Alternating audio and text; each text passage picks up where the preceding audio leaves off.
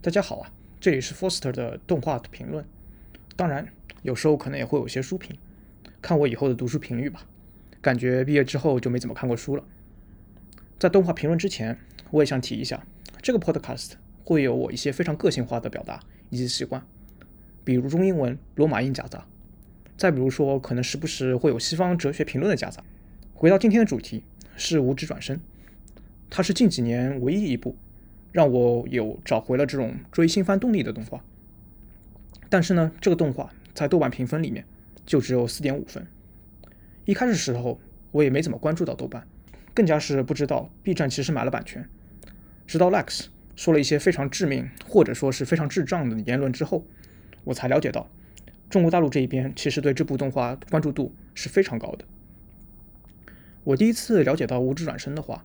是来自 YouTube 上面几个频道的介绍，让我留下了非常深刻的一些印象，尤其是它的主题曲《旅行者的歌》啊，这个罗马音我就不知道怎么拼了，我也不去秀一下我的工地罗马音了。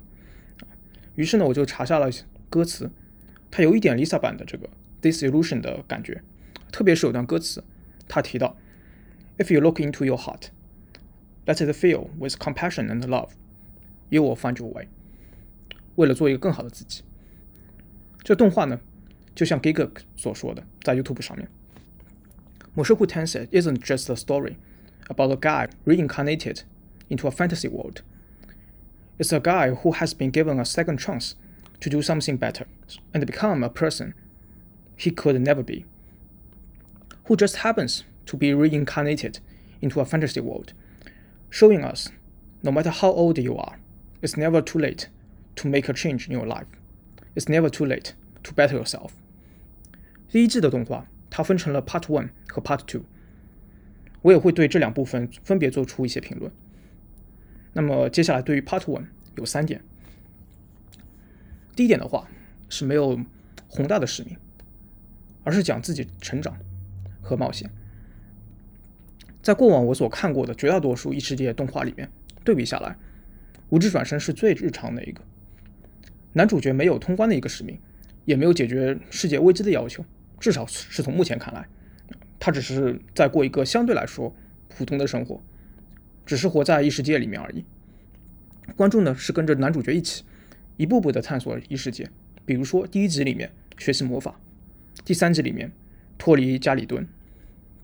第二点，他是真正满足了男性的幻想，这也是中国大陆讨论中最大的一个争议点。对此，我只想说，中国大陆观众影视鉴赏水平能力还是太低了。我也不管这到底是不是有预谋的，但真的是 too young, too simple, sometimes naive。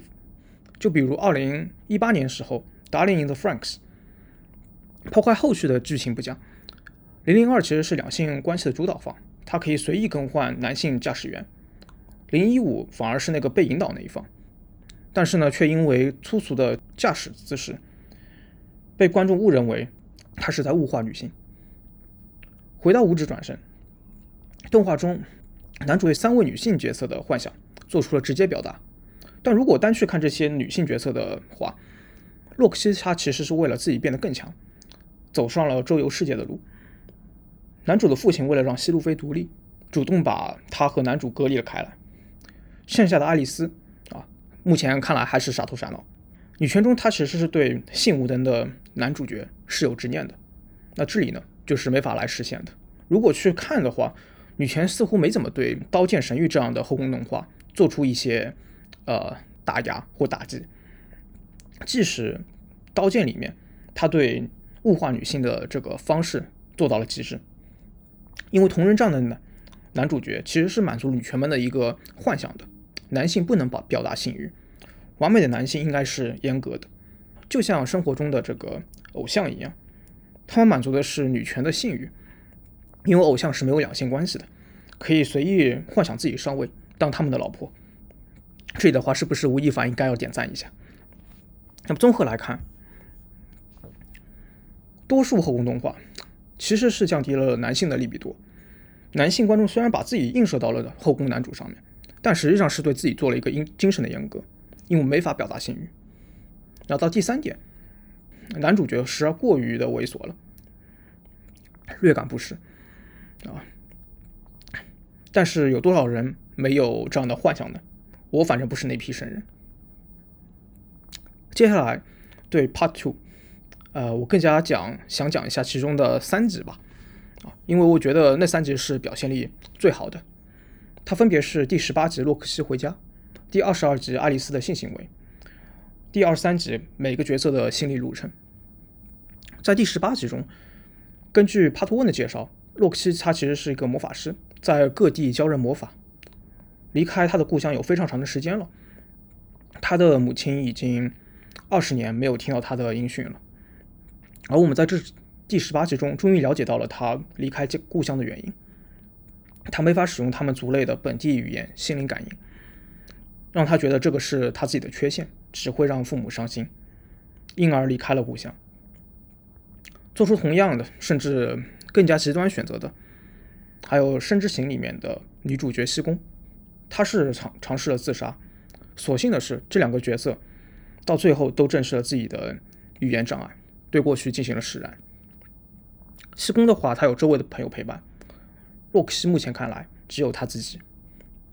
即使在他的母亲请求他每二十年回来一次的时候，洛克希也只是说道：“啊，五十年后可能会回来吧。”而他的母亲则含泪一直提着：“一定要五十年后回来，他一定要保证。”然后洛克希看到了自己他儿时的玩偶，想起了母亲教他口语，而不是所谓的心灵感应，感受到了自己离家的荒谬。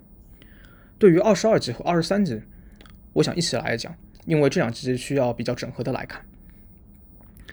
在爱丽丝得知自己的家人从世界上消失之后，选择了与自己长期相伴的鲁迪斯成为家人。这一点上面的话，有点像是窝星星这种在高度紧张和高度压力下面，他们就会借助性行为来消除压力。所以一定程度上面，爱丽丝她其实做了一个草率的决定。在二十二集中。他依然是想尝试依赖鲁迪斯，但在接下来近两年里面，最完美的性行为分镜和蒙太奇之后，爱丽丝最终还是选择离开鲁迪斯。尤其是在二十二集预告中，爱丽丝提到了：“I shall abandon the name of Boreas, but as Grandpa's granddaughter, Dad and Mom's daughter, I have to live with a will of steel。”这段话让我想到了 EV 第二部剧场版，标题是 Two Point Zero。You cannot advance。对五指转身来说，则是 You can advance。至此到二十三集，各个人物对过去自己的心结基本已经解开。关于洛克西，Part One 中的第二集，为了自己变强，走上周游世界的道路。然而背后离开家乡的原因是因为自己的语言障碍，而他最终在 Part Two 中解除了自己无法心灵感应的心结。在母爱面前，不能在族类中做出所谓的正常交流，并没有什么问题。关于爱丽丝，Part One 中傻头傻脑，对性懵懂又不知道如何表达；在 Part Two 中，对鲁迪斯从依赖变成了独立。瑞杰路德活了三百多年，Part Two 中前期一直都是一根筋，终于在这场旅途中知道了有什么更好的方案来解决自己的族类问题。他的 Dead End。以及不听话就会被斯佩路德族吃掉的说法，他的传说最终也会消失。然后还有其他人的故事，比如基列努，他应该早就没有这些烦恼了，毕竟脑子里面全是肌肉。但是从他的哥哥描述所知，已经从一个暴躁老哥变成了一个会魔法、会剑术的剑王。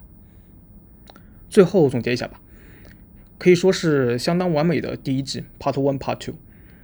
虽然有一些过于猥琐场景，但依然是非常好的一部作品，非常期待第二季。